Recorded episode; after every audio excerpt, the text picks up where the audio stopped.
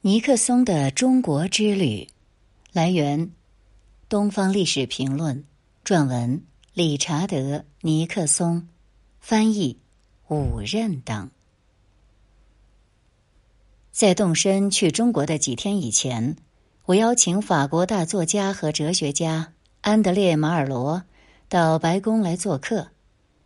马尔罗在二十世纪三十年代就在中国认识了毛泽东和周恩来。并从那时以来断断续续的和他们保持着联系。他在反回忆录中关于中国领导人的描写，是我在为访华进行准备时所读的最有价值和最有趣味的读物之一。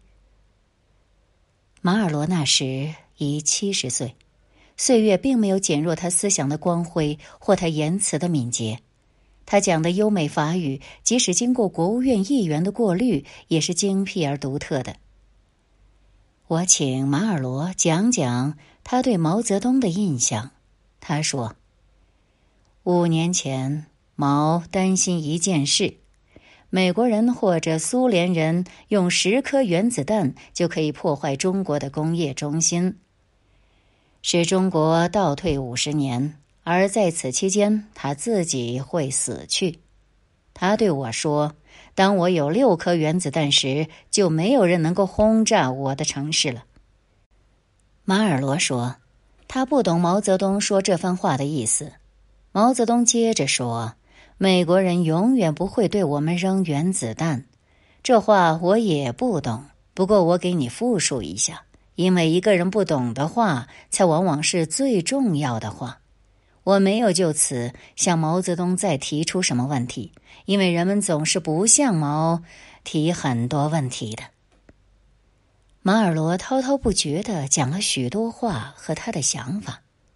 在喝咖啡时，马尔罗对我说：“你即将尝试本世纪最重大的事业之一。”我想到十六世纪的那些探险家。他们出去寻找一个具体的目的地，但往往发现了一个截然不同的地方。总统先生，你要做的事情很可能得到出乎意料的完全不同的结果。那天夜晚会见结束时，我送马尔罗上车。当我们站在北廊台阶上时，他转过身来对我说：“我不是戴高乐。”但我知道，要是戴高乐在这里，他会说些什么？他会说：“所有理解你正在着手进行的事业的人都向你致敬。”一九七二年二月十七日十点三十五分，我们离开安德鲁斯空军基地，飞往北京。当飞机加速离开地面时，我想到马尔罗讲的话。我们正在开始一次在哲学上争取有所发现的旅程，这个旅程正像很早以前在地理上发现新大陆的航行一样不可预卜，并且在某些方面一样危险。像亨利和鲍勃在飞机上所指出的。我们从全国各地收到的祝愿，我们成功的电报，几乎使我们产生一种宗教的感觉。我对亨利说：“我感到真正的问题在于，美国人民拼命的，几乎是天真的争取和平，任何代价都在所不惜。”他认为，对于这次大胆的行动。以及访问一个为许多美国人所不熟悉的国土这一事件，还有某种兴奋的成分。我们在上海做短暂停留，让中国外交部官员和一位中国领航员登上飞机。一个半小时以后，我们准备在北京降落。我从舷窗向外眺望，时值冬季，田野一片辉煌。小村镇就像我看过的图画里中世纪的村镇一样。我们的飞机平稳着陆，几分钟后停在候机楼前，门开了，帕特和我走了出去。周恩来站在舷梯前，在寒风中不戴帽子，厚厚的大衣也掩盖不住他的瘦弱。我们下梯走得快一半时，他开始鼓掌，我略停一下。也按中国的习惯鼓掌相报。我知道，一九五四年在日内瓦会议时，福斯特·杜勒斯拒绝同周恩来握手，使他深受侮辱。因此，我走完梯级时，一边决心伸出我的手，一边向他走去。当我们的手相握时，一个时代结束了，另一个时代开始了。我被介绍给所有中国官员，然后站在周的左边。其实，军乐队演奏两国国歌，在共产党中国首都的刮风的跑道上。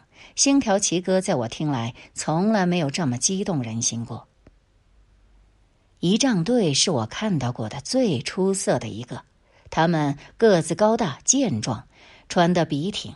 当我沿着长长的列队走去时，每个士兵在我经过时，慢慢的转动他的头，在密集的行列中产生一种几乎使人认为行动受催眠影响的感觉。周恩来和我同乘一辆挂着帘子的轿车进城，在我们离开机场时，他说：“你的手伸过世界最辽阔的海洋来和我握手，二十五年没有交往了。”当我们到达北京中心的天安门广场时，他指给我看一些建筑物，我注意到街道是空的。周夫人在我方官员下榻的地方等候我们，那是两座很大的政府宾馆楼。我们在起坐间喝了茶，然后周恩来说，他相信大家在国宴以前一定都想休息一下。大约一个小时以后，我正准备洗个淋浴，基辛格闯了进来，报告说毛主席要会见我。那天深夜，我写下了会见时的气氛。在我们动身前，罗杰斯走上飞机。他很关心的说：“我们应该很快同毛泽东会见，并且我们不能陷入这样的境地，也就是当我会见他时，他高高在上，好比我走上阶梯，而他却站在阶梯顶端。我们在这方面的顾虑，大约在两点钟就完全打消了。”这时，亨利气喘吁吁的走进房间，告诉我，周恩来在楼下，说主席现在就想在他的住所见我。亨利下楼去了，我等了大约五分钟，然后我们乘车去毛泽东的住所。我们被引进一个陈设简单、放满了书籍和文稿的房间，在他座椅旁边的咖啡桌上摊开着几本书，他的女秘书扶他站起来。我同他握手时，他说：“我说话不大利索了。”周恩来后来告诉我，他患了支气管炎，已经有一个月光景，但中国公众并不知道这件事。每一个人，包括周恩来在内，都对他表示他应得的尊敬。房间里站有两三个文职和军职人员。在谈话进行了大约十分钟后，周恩来挥手让他们退出去。然而，我注意到他们仍旧站在前厅里看着。毛泽东伸出手来，我也伸出手去。他握住我的手约一分钟之久。这一动人的时刻在谈话的记录里大概没有写。显然，他有一种非凡的幽默感。他不断吸引亨利参加谈话。这次谈话本来料想只会进行十分钟或十五分钟，却延续了将近一个小时。我发现周恩来已经看了两三次表，便意识到大概应该结束了，免得他过分疲劳。值得指出的是，周恩来后来在全体会议上不断的提到我们同毛泽东的会晤以及毛说过的话。为了把我们第一次的会晤记录下来，几名中国摄影记者赶在我们前头涌进会场。我们都坐在长方形房间的一头围成半圆的软沙发上。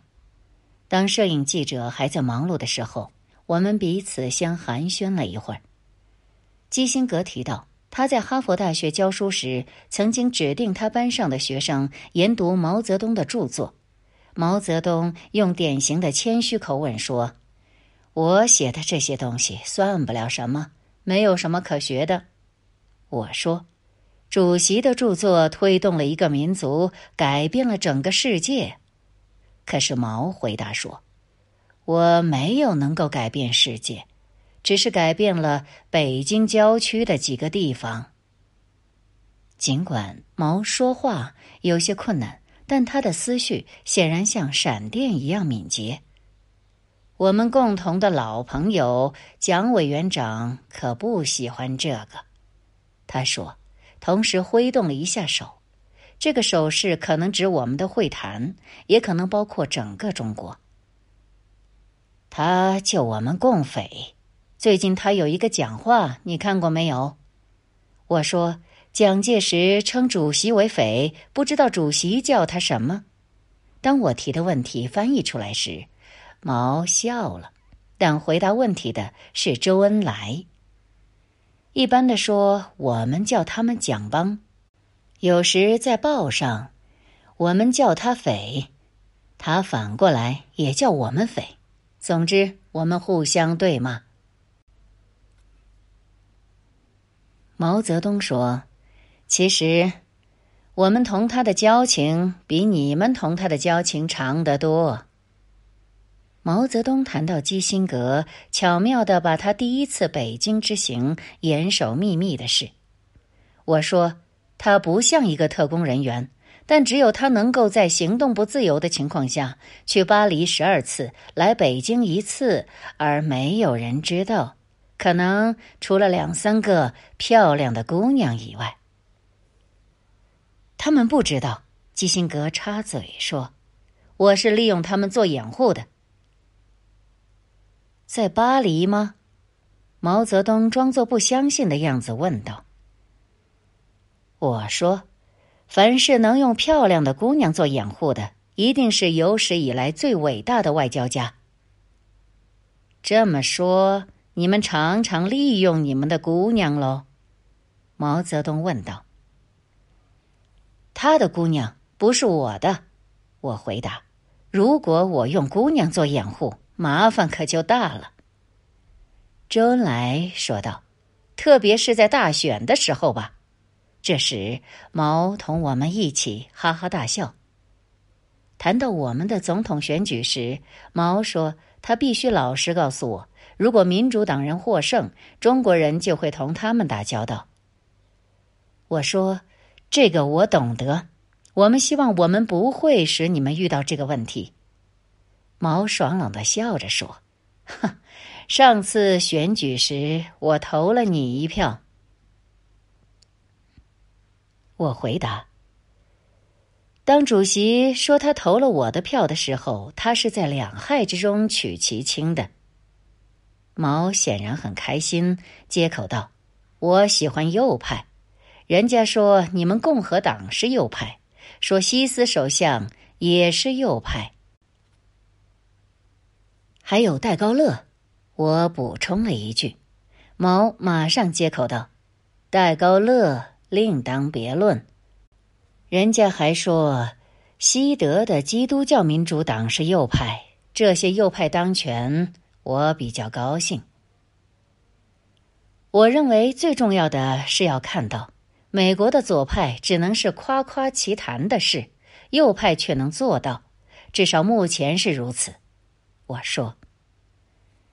谈话转到我们这次会晤的历史背景，毛泽东说：“是巴基斯坦前总统把尼克松总统介绍给我们的。当时我们驻巴基斯坦的大使不同意我们同你接触。”他说。尼克松总统跟约翰逊总统一样坏，可是叶海亚总统说这两个人不能同日而语。他说，一个像强盗，他是指约翰逊。我不知道他怎么会有这个印象。不过我们不大喜欢从杜鲁门到约翰逊，你们这几位前任总统，中间有八年是共和党任总统。不过，在那段时间，你们大概也没有把问题想通。主席先生，我说，我知道，多年来我对中华人民共和国的态度是主席和总理全然不能同意的。把我们带到一起来的是认识到了世界上出现了新的形势，在我们这方面还认识到，事关紧要的不是一个国家内部的政治哲学，重要的是他对世界其他部分和对我们的政策。我同毛泽东会见，主要谈到我们之间有发展潜力的新关系的他所谓的哲学方面。但我还笼统的提出了双方将要讨论的重大实质性问题。我说，我们应该审查我们的政策，决定这些政策应该怎样发展，以便同整个世界打交道，并处理朝鲜、越南和台湾地区等眼前的问题。我接着说，例如，我们应该问问自己，当然，这也只能在这间屋子里谈谈。为什么苏联人在面对你们的边境上部署的兵力，比面对西欧的边境上部署的还要多呢？我们必须问问自己：日本的前途如何？我知道我们双方对日本问题的意见是不一致的，但是从中国的观点来看，日本是保持中立并且完全没有国防好呢，还是和美国有某种共同防御关系好呢？有一点是肯定的。我们绝不能留下真空，因为真空总是有人会来填补的。例如，周总理已经指出，美国在到处伸手，苏联也在到处伸手。问题是，中华人民共和国面临的危险究竟来自何方呢？是美国的侵略，还是苏联的侵略？这些问题都不好解答，但是我们必须讨论这些问题。毛泽东很活跃，紧紧抓住谈话中的每一个细微含义，但我看得出他很疲劳了。周恩来越来越频繁的在偷看手表，于是我决定设法结束这次会谈。主席先生，在结束的时候，我想说明，我们知道你和总理邀请我们来这里是冒了很大风险的。这对我们来说也是很不容易才做出的决定，但是我读过你的一些言论，知道你善于掌握时机，懂得只争朝夕。听到议员译出他自己诗词中的话，毛泽东露出了笑容。我接着说：“我还想说明一点，就个人来讲，总理先生，我这也是对你说的，你们不了解我。”既然不了解我，你们就不信任我。你们会发现，我绝不说我做不到的事，我做的总要比我说的多。我要在这个基础上同主席，当然也要同总理进行坦率的会谈。毛泽东用手指着基辛格说道：“只争朝夕。”我觉得，总的说来，我这种人说话像放空炮。周恩来哈哈大笑，显然我们免不了又要听一番他贬低自己的话了，比如这样的话：“全世界团结起来，打倒帝国主义、修正主义和各国反动派，建立社会主义。”像我这种人，还有匪帮。毛泽东探身向前，微笑着说：“你作为个人，也许不在被打倒之列啊。”接着，他指着基辛格说：“他们说他这个人也不属于被打倒之列。如果你们都被打倒了，我们就没有朋友了。”主席先生，我们大家都熟悉你的生平。你出生于一个很穷的家庭，结果登上了世界上人口最多的国家，一个伟大的国家的最高地位。我说道：“我的背景没有那么出名。”我也出生于一个很穷的家庭，登上了一个很伟大的国家的最高地位。历史把我们带到一起来了。我们具有不同的哲学，然而都脚踏实地，来自人民。问题是，我们能不能实现一个突破？这个突破将不仅有利于中国和美国，而且有利于今后多年的全世界。我们就是为了这个而来的。在我们告辞的时候，毛泽东说：“你那本六次危机写的不错。我微笑着摇摇头，朝周恩来说：“他读的书太多了。”毛泽东陪我们走到门口，他拖着脚步慢慢的走。他说他身体一直不好。不过你气色很好，我回答道。他微微耸了耸肩说：“表面现象是骗人的。”在人民大会堂同周恩来举行的第一次全体人员参加的会谈，由于临时插入的同毛泽东的会见而被打断了。我们只来得及就会谈进行的方式泛泛的商量了一下。周恩来喜欢的方式是，一方在一次会谈中阐明他们对某个问题的观点，另一方则在下一次进行回答。这次访问最困难。和需要小心对待的部分是发表联合公报。我重申了我们对这件事采取讲求实效的态度。像这样一次举世瞩目的首脑会议，我说，通常的做法是像我们就要做的那样开几天会，经过讨论，像我们也会做的那样发现意见的分歧，然后发表一份含糊其辞的公报，把问题全部遮盖起来。周恩来答道：“如果我们那样做，就会不仅欺骗人民，而且欺骗自己。”我说：“当国与国之间的会议并不影响世界的前途时，这样做是可以的。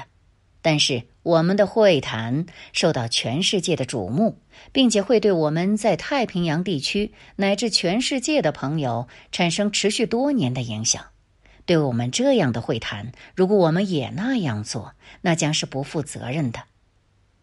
我们在会谈开始的时候，并不幻想能够解决所有的问题，但是我们可以发动一个过程，它将使我们能够在今后解决其中的许多问题。坐在这间屋子里的男男女女，为了一次已经获得成功的革命，做过长期的艰苦斗争。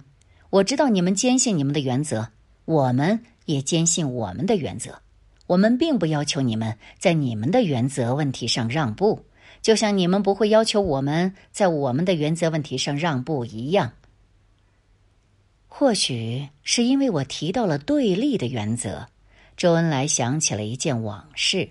他说：“正像你今天下午对毛主席说的，我们今天握了手，可是杜勒斯当年不想这样做。”我反驳说：“可你说你也不愿意同他握手啊？”周答道：“不一定，我本来是会握手的。”我说：“那好，让我们握手吧。”于是我们隔着桌子又握了一次手。这个话题似乎让周恩来兴奋起来了。他接着说：“杜勒斯的副手沃尔特·彼得尔·史密斯先生想搞不同的做法。”可是他不想违反杜勒斯定下的规矩，所以他只好用右手拿了一杯咖啡，因为一般人不用左手握手，他就用左手摇了一下我的手臂。在场的人，包括周恩来自己，都笑了起来。他又说：“不过那个时候，我们不能怪你们，因为国际上普遍认为社会主义国家是铁板一块，西方国家也是铁板一块。”现在我们知道情况并不是这样了。我附和说：“我们已经冲破了老的格局了。我们是根据每一个国家自己的行为来看待它的，不是把他们统统归在一类，说他们因为有这样的哲学，所以都是一团漆黑。”我想老实的告诉总理，因为我是艾森豪威尔政府的成员，我当时的观点同杜勒斯先生的观点是相似的。但后来世界变了，中华人民共和国同美国的关系也必须改变。正如总理有一次对基辛格博士说的：“舵手一定要顺应潮流，否则他会被淹死的。”一小时后，我们在人民大会堂参加宴会，彼此又碰头了。这时，中国方面的人好像自在多了。这或许是因为我们的访问已经得到毛泽东的正式认可，也可能只是因为我们已经开始合得来了。我在祝酒词里试图用理想主义的语言来表述对华主动行动的实用主义基础。我说：“过去我们有时候曾是敌人，今天我们有巨大的分歧，使我们走到一起的是我们有超过这些分歧的共同利益。在讨论我们的分歧时，我们双方都不会在自己的原则上妥协。”但是，虽然我们不能弥合我们之间的鸿沟，但却能够设法搭一座桥，以便我们能越过它进行会谈。因此，让我们在今后的五天里在一起开始一次长征吧，不是齐步走，而是在不同的道路上走向同一个目标。这个目标就是建立一个和平和正义的世界结构。全世界在注视着，全世界在倾听着。全世界在等着看我们将做些什么。我们没有理由要成为敌人。我们哪一方都不企图取得对方的领土。我们哪一方都不企图支配对方。我们哪一方都不企图伸出手去统治世界。毛主席写过：“多少事从来急，天地转，光阴迫，一万年太久，只争朝夕。”现在就是只争朝夕的时候了，是我们两国人民攀登伟大境界的高峰、缔造新的、更美好的世界的时候了。在双方祝酒后，乐队奏了《美丽的亚美利加》。我说：“这是我在一九六九年为我的就职典礼挑选的一支歌。”周恩来举杯说：“为你的下一次就职干杯。”第二天下午。我们在人民大会堂会晤时，我提醒周恩来说：“尽管他可能会从美国报纸关于这次访问的一些报道中看到什么说法，但我对目前的情况并不抱有不切实际的幻想。”我说：“现在我们说中美之间的新关系是由于两国人民之间存在着一种根本的友谊。”大部分相当天真的美国报纸也相信这种说法，但是总理和我都知道，光是友谊不能成为建立关系所必须依靠的基础。尽管我觉得我们个人之间是有友谊的。我记得当我还是大学一年级的学生时，有一个法学教授说过：“任何契约的效力只相当于有关各方愿意遵守的程度。”周恩来。一动不动地坐着，注意倾听，面部毫无表情。我继续说：“我认为中国的利益和美国的利益都急切需要美国把自己的军事设施大致维持在现有的水平上。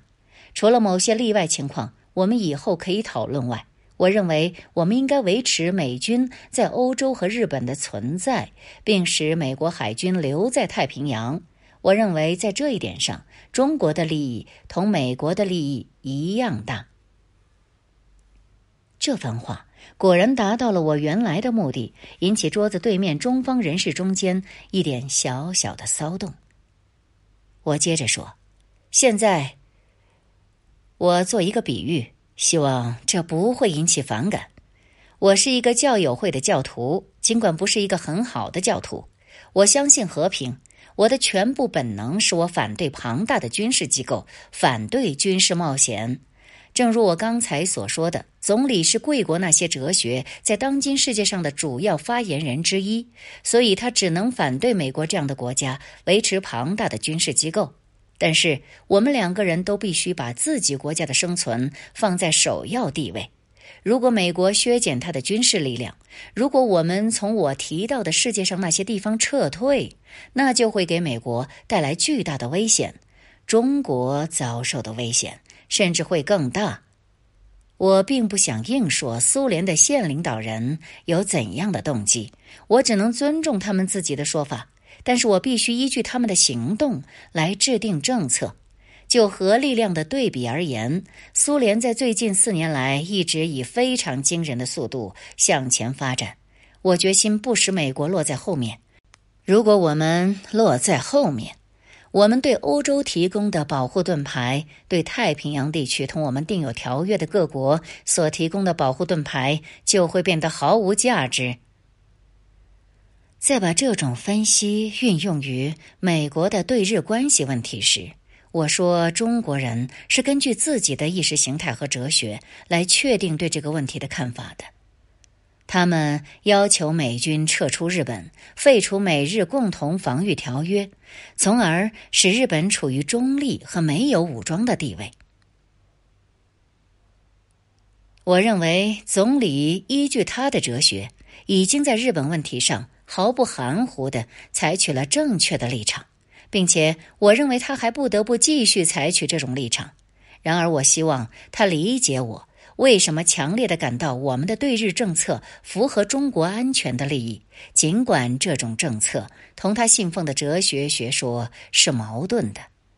美国可以离开日本的近海，但是其他国家仍然会在那里捕鱼。